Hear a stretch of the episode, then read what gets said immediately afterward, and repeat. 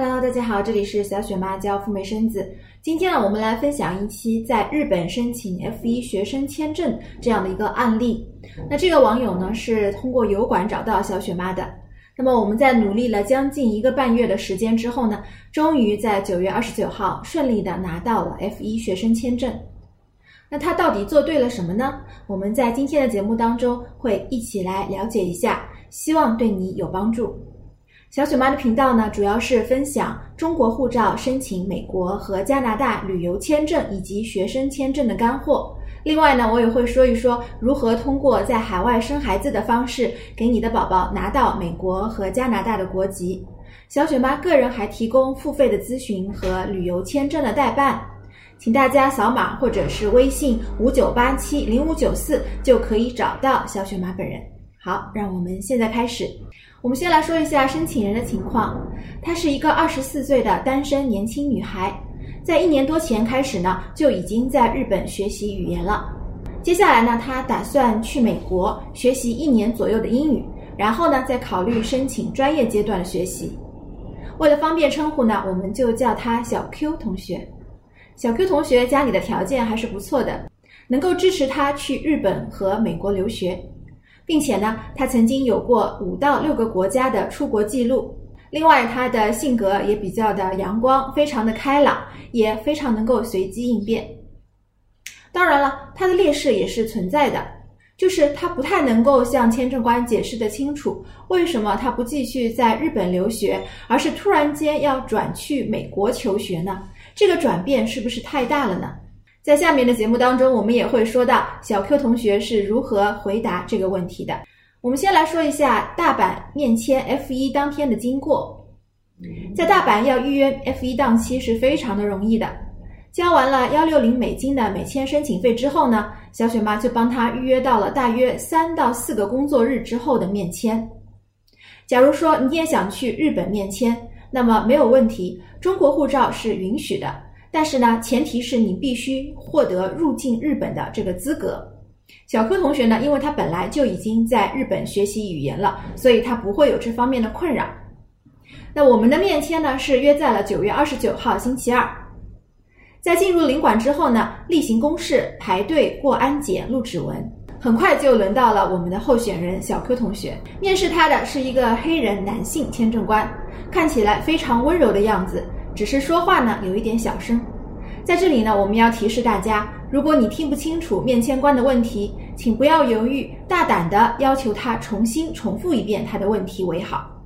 虽然这个面签官看起来比较温柔，但是他的问题一点都不少，所以呢，小 Q 同学只能够选择一些让他印象特别深刻的问题来复盘整个面签过程。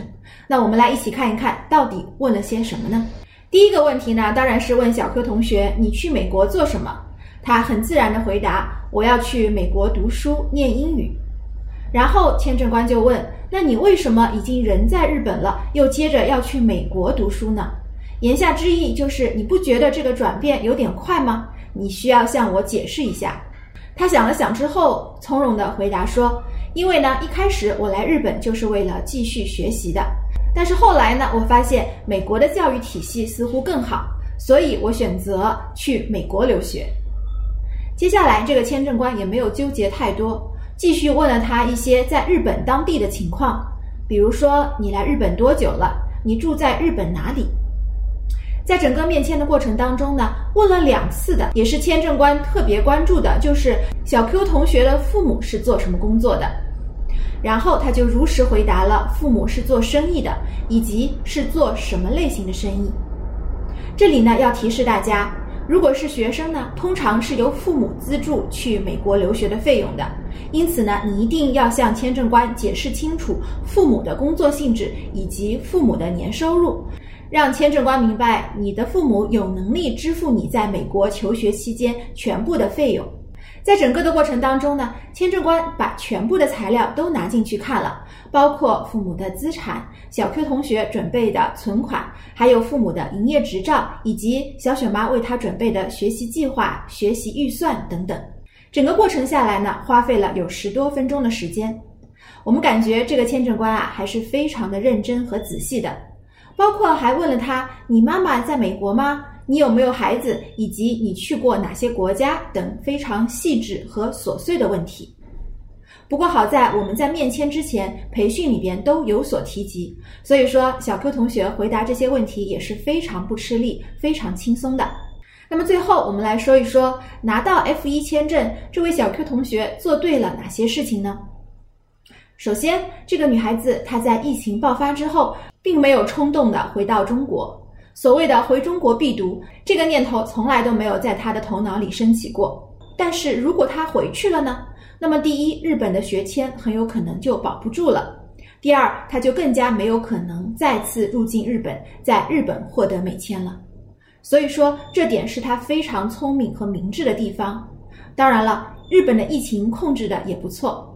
第二点就是，我们和那些在柬埔寨申请美签的同学们相比，F 一在柬埔寨是相当难通过的，而如果你在日本，就有了先天的优势了。因为日本的中国申请人更少，而且少很多，所以呢，日本的美签官就没有那么多事，他们也没有那么的少见多怪，更加不会去刻意的为难任何的申请人。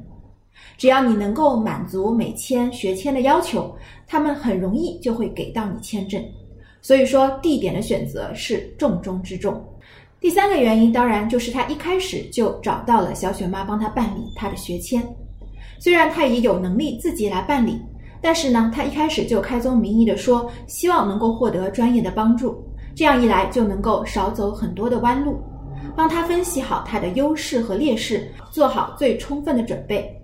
当然了，一个好汉三个帮，在这个过程当中，他还有学校的指导老师，以及已经在日本通过学签的朋友们，还有在美国的朋友们，给了他相当大的支持和鼓励。小雪妈在微信朋友圈首发小柯同学通过学签的消息之后呢，很多朋友对日本申请美签学签也是非常的感兴趣的。那么在第三国申请 F 一学生签证呢，还是有这么几个注意事项跟大家沟通一下。首先呢，中国申请人是可以在世界上任何一个有美国美领馆的地方递交你的学生签证的申请的，不存在哪里不允许递交的情况。只要这个美领馆已经开放了 F 一学生签证，你就允许递交。但是呢，在疫情之下，我们要注意，虽然说一些国家已经开放了 F 一学签，但是他们的主要目标是为了满足本国人，优先满足本地人的需求。所以说，如果你不是常住在当地的常住人口，那么签证官呢，总是会有一些戒备心的。他们会问很多的问题，来确认你是否有很大的移民倾向。第二点呢，我们必须要承认，中国护照的申请人如果一窝蜂的去一些国家，那么随着时间的推移，越是往后呢，签证通过率就会越低。从这个角度来说呢，如果你有机会现在入境某一个第三方国家去申请任何类型的签证，还是建议大家要赶早不赶晚。晚了之后呢，这个地方的某一种类型的签证就有可能被玩坏了，越到后面你的通过率就越低。第三点，作为学生签证来讲，美国签证官看重的还是你父母的情况，他们有没有比较好的工作，能够负担你在美国留学期间的费用，并且呢，你要准备至少第一年的留学的费用，这是大家要重点注意的地方。最后呢，就是敏感专业的学生建议你不要只盯着美国，而是多申请几个学校，多拿几个 offer，这样会让美国签证官觉得你的美国移民倾向没有那么大。好的，那么在今天的节目当中呢，小雪妈分享了日本成功申请 F 一学生签证的一个案例。如果你希望找小雪妈咨询你的个案情况呢，欢迎添加我的微信五九八七零五九四做一对一的付费咨询，咨询不限时间和次数。最后，祝福大家和小柯同学一样获得美签，有机会去美国体验和中国不一样的人生滋味。我们下期节目再聊，拜拜。